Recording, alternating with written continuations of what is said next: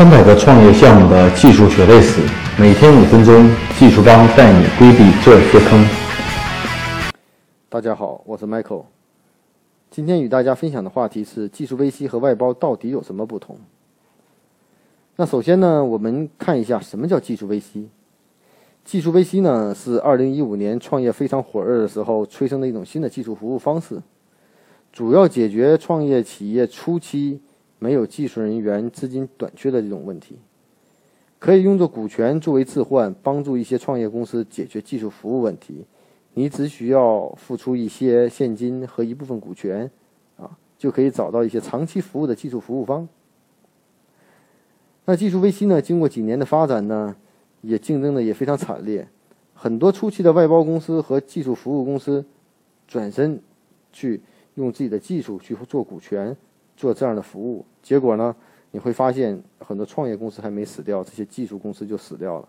为什么？因为任何一个公司都需要现金流，但也并不是所有的技术 VC 都做的不好。那目前呢，国内也有一些家的技术 VC。也拿到了投资，也在不断的尝试新的服务方式，服务于这种创业企业，比如说北京的联创工厂、易创互联、一起创，上海的快 CTO，骑士呃还有北京的骑士团、齿轮易创等等。完，我们技术帮呢也是做这种技术 VC 服务，但是大家这种技术 VC 的服务方式还是有不同细节的区别。有的服务公司呢专注于项目管理来改善的。开发效增呃开发效率的管理和提高这种开发速度，有的呢专注于提供成熟的技术开发框架，有的呢帮助你对接资本，啊，还有的呢是帮助你进行一些资源的匹配和商业模式的梳理，所以每家服务的特点都不是太相同。那么回归到我们今天的话题，技术 VC 与外包到底有什么不同呢？首先，第一点。技术 VC 呢，提供专业的产品经理帮助你梳理产品和商业模式，并不是一味的你要开发什么我就开发什么，他完全站在一个技术合伙人的角度帮助你去梳理的建议，并且给出一些可建设性的建议，这是一个很大的一个不同。其次呢，在收费的模式上呢，技术 VC 采用只收取少量现金加一部分股权，大多数公司都是一到五个点的股权。通过这种方式帮你减轻创业初期资本的资金的压力，啊，这也是与外包一个很大的不同。那么大家会问，他收的这个费用到底怎么评估？他到底是成本呢，还是他这个钱他收的费用也赚到我的钱？其实呢，从成从开发成本的角度考虑，其实就是投入人员的成本。相对于在北京每一个人员的每一个技术种类的这种人员的工资呢，基本都是可以追寻的，啊，所以说呢。这种的根据工作量评估出一定的这种成本的可靠性还是蛮高的，啊，还是蛮高的。还有一点呢，技术 VC 呢，与外包的一些服务不同的就是，只要你项目不死，技术危机会长期服务下去，啊，它并且还会提供更多的资源，有的呢会提供资本的对接，啊，有的呢会提供团队的输出，啊，还有的公司呢会充当你外部的技术部。啊，提供技术合伙人，所以呢，他都是帮你解决不擅长的技术问题。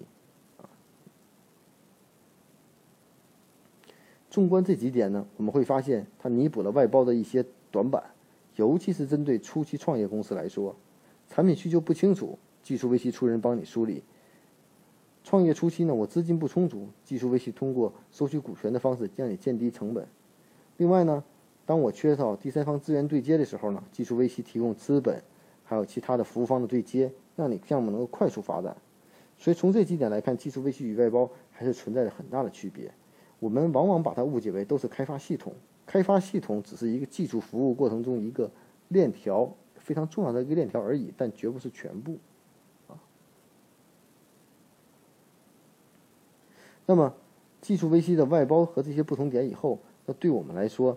技术 VC 怎么去选择啊？之前我们可能也会提到这样的话题啊。那简单说呢，每家技术服务公司和技术 VC 它的专注方向都不太一样，有的专注于物联网，有的专注于游戏，有的专注于电商，有的专注于某个行业，所以一定找到你适合的技术 VC 的服务方式。另外呢，我们在这里要升一点，哪些项目不太适合找技术 VC？首先呢，如果你的项目是一种 SaaS 系统，是以技术驱动型为导向型的，就不建议去找技术 VC，因为这就要一的你要自建团队，因为它是你项目的核心。但是呢，如果你的项目是以业务为导向的，那你可以采用这种方式来做。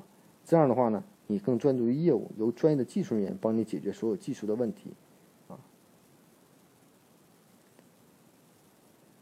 而且每家技术 VC 专注的技术方向会也有所差别，所以这些呢，在在我们判断技术 VC 和外包的时候呢，也要找术业专攻的技术 VC 进行服务。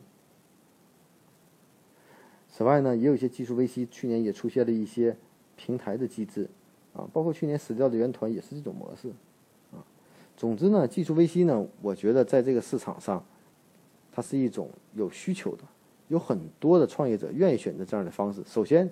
他觉得这是我们一体的一个团队。第二呢，从费用上呢，能帮我节省很多费用。第三呢，我从股权上呢，让大家长达成一种长期的合作。第四呢，这些技术 VC 呢，能帮助我提供一些资源和服务啊。所以呢，我们认为技术 VC 在一段时间内，甚至很长时间内都会存在。只要我们的技术 VC 的服务公司能在成本控制上，能在效率、能在质量上再提高的话，那。这种服务方式对用户的价值也是蛮大的，至少在目前技术外包市场这么鱼龙混杂的环境中，也许这是对所有创业者来说可能会比较适合的一种服务方式。所以呢，今天呢与大家分享的这些话题呢，希望呢对大家有帮助。就技术微信与外包到底有什么不同啊？大家可以关注我们的微信公众号“技术帮零零幺”汉语拼音“技术帮零零幺”。可以获得更多关于录音的文本内容。如果大家有任何技术问题，可以加我的个人微信，啊，Michael 苗七六幺六 ，M I C H A E L M I A O 七六幺六。